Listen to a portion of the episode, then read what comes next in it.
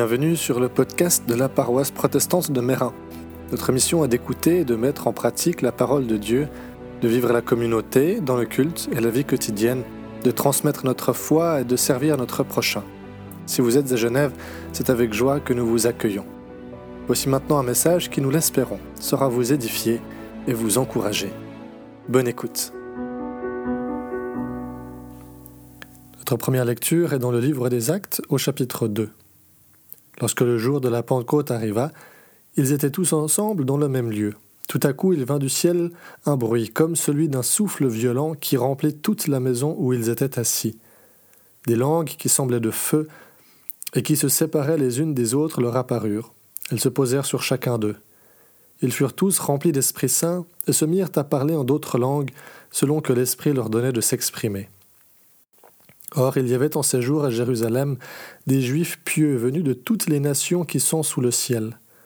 Au bruit qui se produisit, la multitude accourut et fut bouleversée parce que chacun les entendait parler dans sa propre langue. Tous étaient hors d'eux-mêmes et perplexes et se disaient les uns aux autres Que veut dire ceci? Mais d'autres se moquaient et disaient Ils sont pleins de vin doux. Notre deuxième lecture dans l'Épître aux Éphésiens au chapitre 5.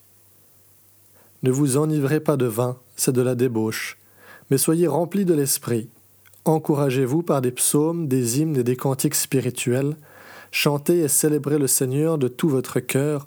Rendez toujours grâce pour tout à Dieu le Père au nom de notre Seigneur Jésus-Christ. Soumettez-vous les uns aux autres dans la crainte de Christ. Amen. Dans sa grande sagesse, Dieu s'est demandé comment parler de l'Esprit Saint à des réformés romans. Sa solution, nous parler de vin.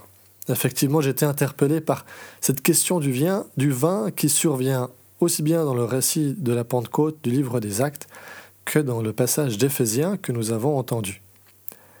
Mais quand Paul fait appel aux fruits de la vigne, c'est surtout pour marquer une différence fondamentale entre le vin et le Saint-Esprit.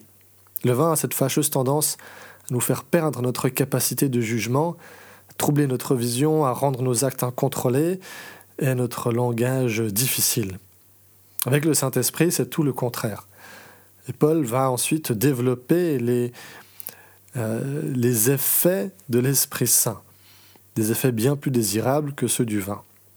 Et pour ça, il emploie quatre verbes, quatre verbes qui viennent dire une action continue de l'Esprit dans nos vies, s'encourager, chanter, remercier et se soumettre. Alors regardons ensemble le détail de ces quatre effets secondaires de l'esprit de la Pentecôte. Tout d'abord, encouragez-vous les uns les autres par des psaumes, des hymnes et des cantiques spirituels. Alors c'est surprenant que Paul nous parle de nous encourager par des cantiques spirituels, n'est-ce pas? Si on s'était demandé tout à l'heure quelle était la fonction première du chant, ce n'est probablement pas ça qui nous serait venu à l'esprit en premier lieu. Pourtant, c'est ça qu'il évoque en tout premier, ce qu'il se passe entre nous au niveau horizontal lorsque nous chantons ensemble. Qu'est-ce qui se passe quand on chante? Eh bien, tout d'abord, on chante ce qui est vrai et important pour nous. Certainement que vous vous souvenez des débats d'il y a quelques années en arrière autour, autour de l'hymne national suisse. On se demandait alors si les paroles de notre hymne étaient encore vraies pour la Suisse et si les choses qui y étaient dites étaient vraiment encore importantes, notamment la fameuse référence à Dieu. Il en va de même en Église. Nous chantons des choses qui sont vraies et importantes. Quand on les chante, on leur donne du poids. Et nous disons quelque chose de Dieu, quelque chose de nous, quelque chose de la relation entre Dieu et nous et entre nous. C'est donc une manière effectivement de nous édifier, de nous encourager les uns les autres. C'est aussi une manière d'intégrer plus facilement ces vérités-là. On se souvient toujours plus facilement des paroles d'un chant, même apprises il y a très longtemps, que d'autres choses apprises de manière plus euh, traditionnelle. La semaine dernière, quelqu'un me disait ceci. Quand je traverse des moments importants, critiques, difficiles de ma vie, des, des cantiques me viennent en tête. les paroles sont toujours justes par rapport à ce que je suis en train de traverser. Je sais alors que c'est le Saint-Esprit qui me parle de cette manière à travers ces cantiques. Par le chant communautaire, nous manifestons et nous entretenons notre unité, notre communauté qui n'est pas que de corps, mais aussi de cœur, et surtout une communauté spirituelle. Et puis, Paul continue, chantez des cantiques et des psaumes pour louer le Seigneur de tout votre cœur. Voilà l'usage que l'on connaît le mieux, auquel on pense le plus facilement, chanter pour honorer Dieu.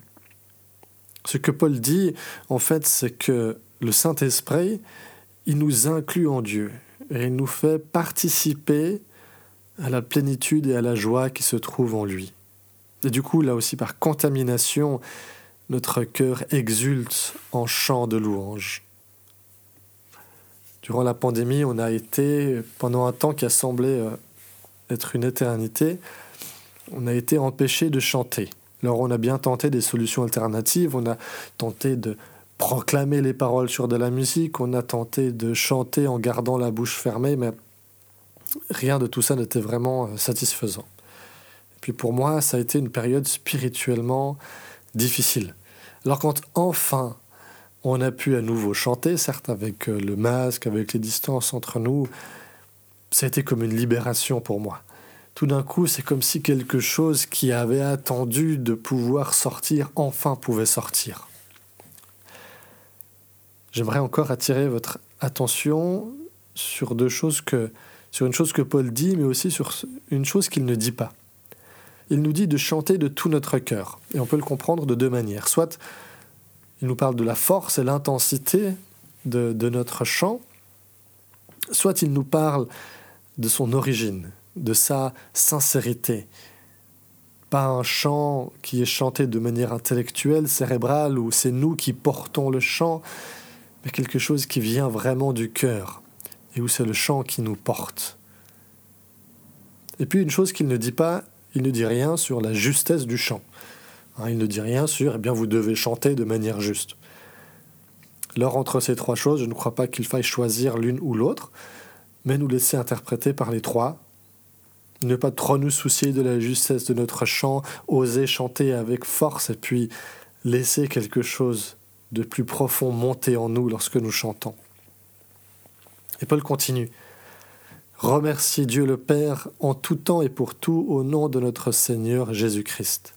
On peut se poser cette question, mais est-ce vraiment possible d'être tout le temps reconnaissant pour tout? Alors il n'est pas question ici d'éprouver de la reconnaissance pour le mal, pour la souffrance, pour l'injustice ou pour toute autre chose qui n'est pas de Dieu, et que nous savons que ce sont des choses qui lui procurent de la peine.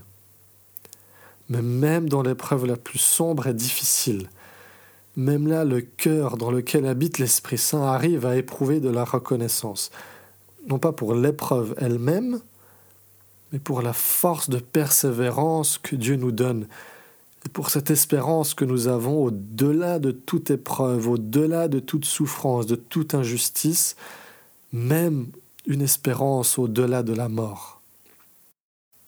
Et là, nous pouvons être reconnaissants tout le temps et en tout temps pour cette espérance-là. Et Paul termine Soyez soumis les uns aux autres à cause du respect que vous avez pour le Christ. Le Christ qui a dit Je suis doux et humble de cœur. Cette même douceur et cette même humilité, elle se trouve dans l'esprit, et donc en nous par contamination. Et ça se manifeste par une attitude de soumission réciproque. Hein, et j'insiste sur la dimension de la réciprocité, parce qu'autrement, eh bien, on ouvre la porte à toutes sortes d'abus.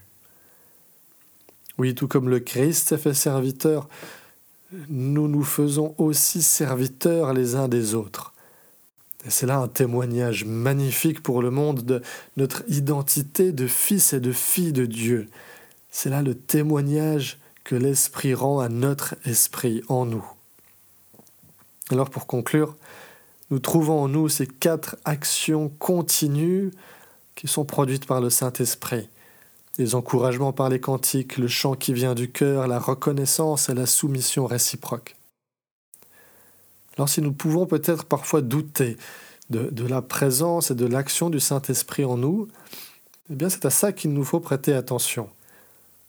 L'essentiel n'est pas dans notre capacité à parler en langue, à guérir des malades ou à vivre des choses émotionnellement fortes. Tout ça, ça fait partie de, la réalité de la vie dans l'esprit. Hein. Mais ce ne, sont que des parties de, tout ça. Paul, ailleurs, dans, ses épîtres, dit, oui, euh, le Saint-Esprit donne toutes ces choses aux gens, mais ça se manifeste différemment pour chacune ou pour chacun. On ne peut donc pas prendre l'un de ces dons le parler en langue par exemple, ou les paroles de connaissance, en faire la, la clé absolue pour déterminer mais est-ce que le Saint-Esprit vraiment habite en moi? Non, l'essentiel est ailleurs. L'essentiel se trouve dans ces quatre choses qui sont ici vraies pour chaque chrétienne et chaque chrétien. Est-ce que je trouve en moi des encouragements par le chant? Est-ce que j'ai une joie éprouvée dans le chant communautaire? Pour honorer Dieu Est-ce que j'arrive à éprouver de la reconnaissance même dans l'épreuve pour cette espérance que Dieu nous donne au-delà de la mort? Est-ce que j'entre dans une soumission réciproque joyeuse? Tout ça, ce ne sont pas des exhortations de Paul. Hein, dans, dans, tout ce texte, il n'y a qu'une seule exhortation, c'est celle à être de l'Esprit Saint. Tout le reste qui vient après, c'est une description des effets que produit le Saint-Esprit dans nos vies. Si on peut reconnaître celui qui est trop plein de vin à son parler incompréhensible, d'une attitude incontrôlée, à ses pas hésitants et chancelants, nous pouvons aussi reconnaître celui qui est plein de l'Esprit Saint, à ses encouragements par des cantiques, à son chant du cœur pour le Seigneur, à son attitude de reconnaissance à toute épreuve et sa joyeuse attitude de service. Alors soyons remplis du Saint-Esprit. Amen.